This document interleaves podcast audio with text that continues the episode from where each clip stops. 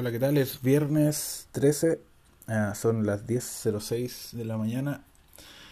Em, quería comenzar con un tema que no tiene mucho que ver con la cerveza en sí, que son las Olimpiadas. Eh, Chile quedó con el medallero igual como comenzó, o sea, cero.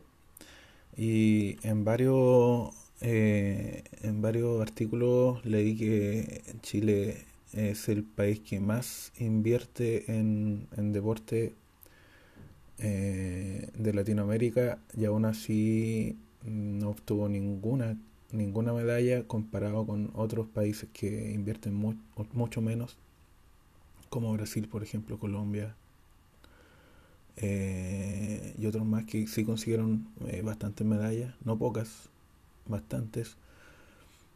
Y, en, en otros podcasts que ya son más especializados en deporte hablaban de, de aumentar más la inversión, pero yo encuentro que para qué si la inversión ya está. Eh, de hecho, hablan... Y, acá el tema de la cerveza, que hay una ley que quiere eh, prohibir el uso de, eh, de material promocional o, o propaganda de de alcohol en, en equipos deportivos cuando en realidad son los que más aportan a deporte, al deporte profesional por lo menos, no, no, al, no al olímpico porque en, en deporte ya más amateur o olímpico el mayor aporte del 90% es del Estado.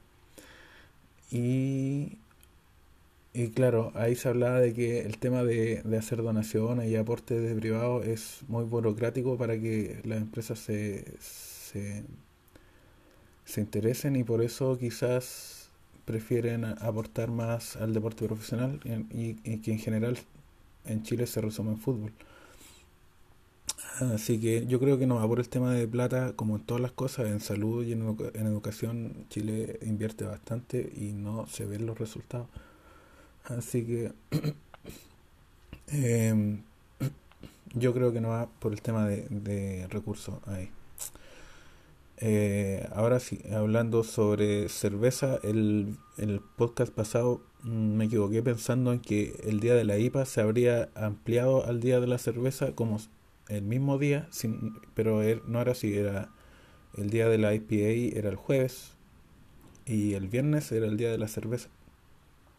O sea, el jueves 5 era el día de la IPA y el viernes 6 eh, sería el día de la de la cerveza, no sé eh, de acuerdo a quién, pero por lo menos eh, la cerveza eh, tuvo ese día, el día viernes, un poco más de presencia en los medios. Por ejemplo, en Publimetro se mencionó una página completa sobre la producción cervecera.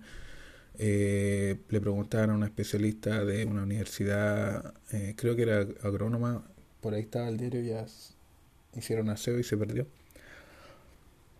Eh, y que no es solamente un tema de, de, beber alcohol, sino que es un tema ya más de apreciación, de, examen sensorial, de saber catar. Ya se le está dando un tema más así como un pelo más, eh, más alto, como no tanto como el del vino quizás, pero ya mucho, mucho más aceptado dentro del, del, del ámbito eh, sensorial de, captar sabores, olores, eh, eh, aromas, apreciar el color también, la transparencia de una cerveza o la no transparencia dependiendo del estilo. la, la, turbiedad en ese, en ese caso, esas cervezas que son más nubladas, cloudy, foggy y otros términos.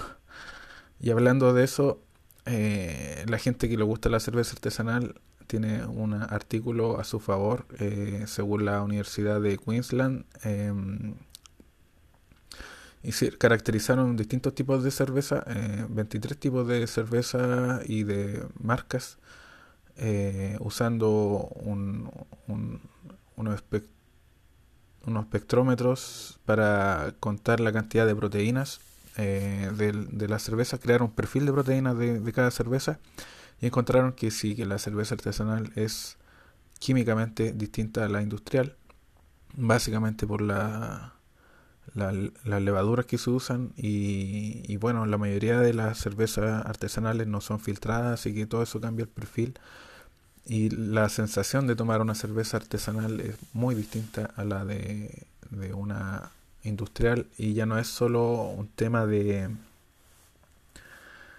eh, no es una cosa mental, no es un placebo como se podría pensar que alguien que le gusta la cerveza artesanal eh, eh, lo hace solo por ser snob o por creer que sabe sabe más que el resto algo así, sentirse superior. No es así. según este estudio de la Universidad de Queensland, de verdad sí son cosas distintas.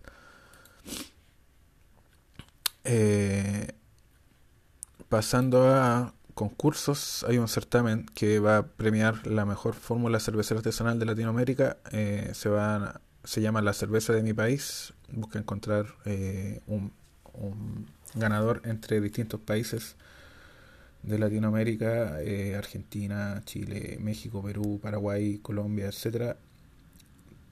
Aún queda tiempo para inscribirse hasta el 15 de, agosto. Es en capacitaciones elmolino.com slash cerveza guion de mi país. Eh, lo pueden encontrar este artículo en el periodista.cl, ahí tienen más detalles. Eh, pero si entran ahí a la página, básicamente tienen que inscribir su cerveza y a qué país representa. Ahí, bueno, ahí se crea un login y pueden eh, ingresar más datos ahí. Pero hay ya adelanto que hay varias cervezas que son bastante reconocidas que están acá, como Berlina, por ejemplo, que es yo la conocí en Bariloche, que es bastante buena. Eh, y ahí veremos pues, qué pasa, quién gana, qué, qué país qué país gana en este concurso. Eh, hay un la, la Brewers Association que es la en la Asociación de Cervecerías Artesanales más grande de Estados Unidos, eh, algo sí, supongo que es como los Chile Brewers de acá de Chile, pero en Estados Unidos, publicó un artículo en su sitio web donde define qué es una cerveza artesanal. básicamente es una cerveza pequeña, independiente, a, que, ser, que es pequeño para ellos, que no pase los 6 millones de barriles al año. O sea, bueno, acá en Chile no sé si se cumpliría con pequeña, aquí llamamos pequeña acá en Chile, eh, que, el menos, que menos del 25% de la cerveza sea propiedad eh, por una, una industrial grande. El, digamos que Goodman ya está fuera, Guayacán no sé.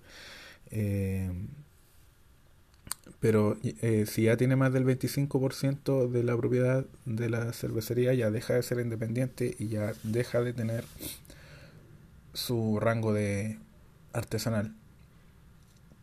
Y lo otro es un tema más burocrático, que es tener una licencia de la Brewers Notice, que es un documento que otorgan ellos, que más que nada es burocracia ¿no?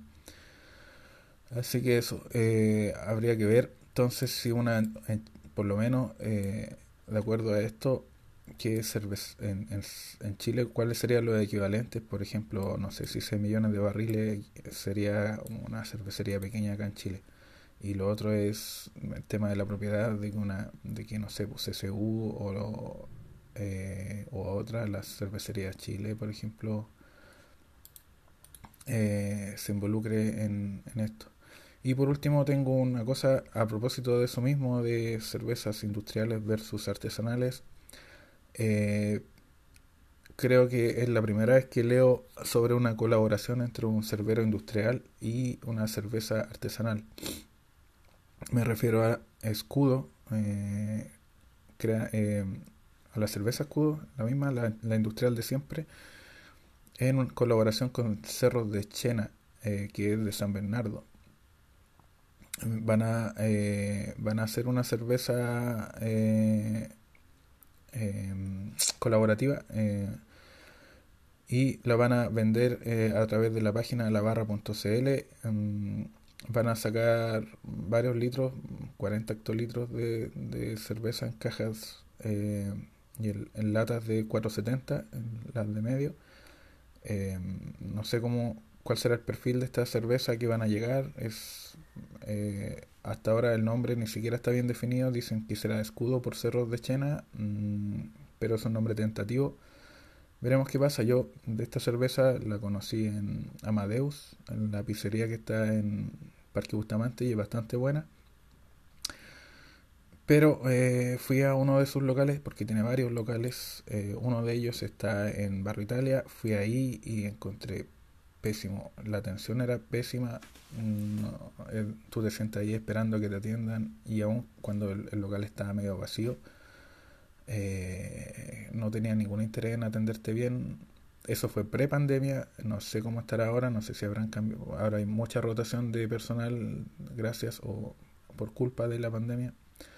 Ojalá hayan cambiado ese tema de la atención, pero como cerveza yo puedo decir que eran bastante buenos cerveceros, lo que sí ahí faltaba un poco en el tema de la atención en sus locales. Pero tiene varios locales, así que no creo que le esté yendo mal.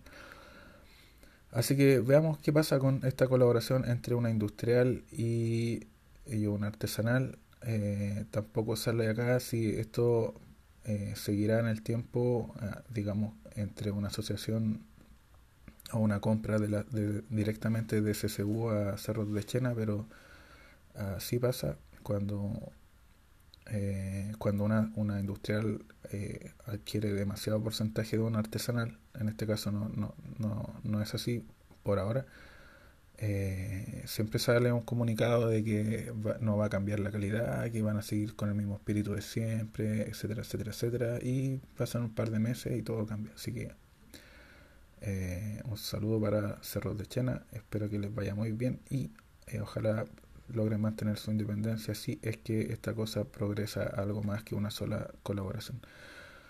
Y eso sería todo por hoy. 12 minutos exactos. Hasta la próxima. Chao.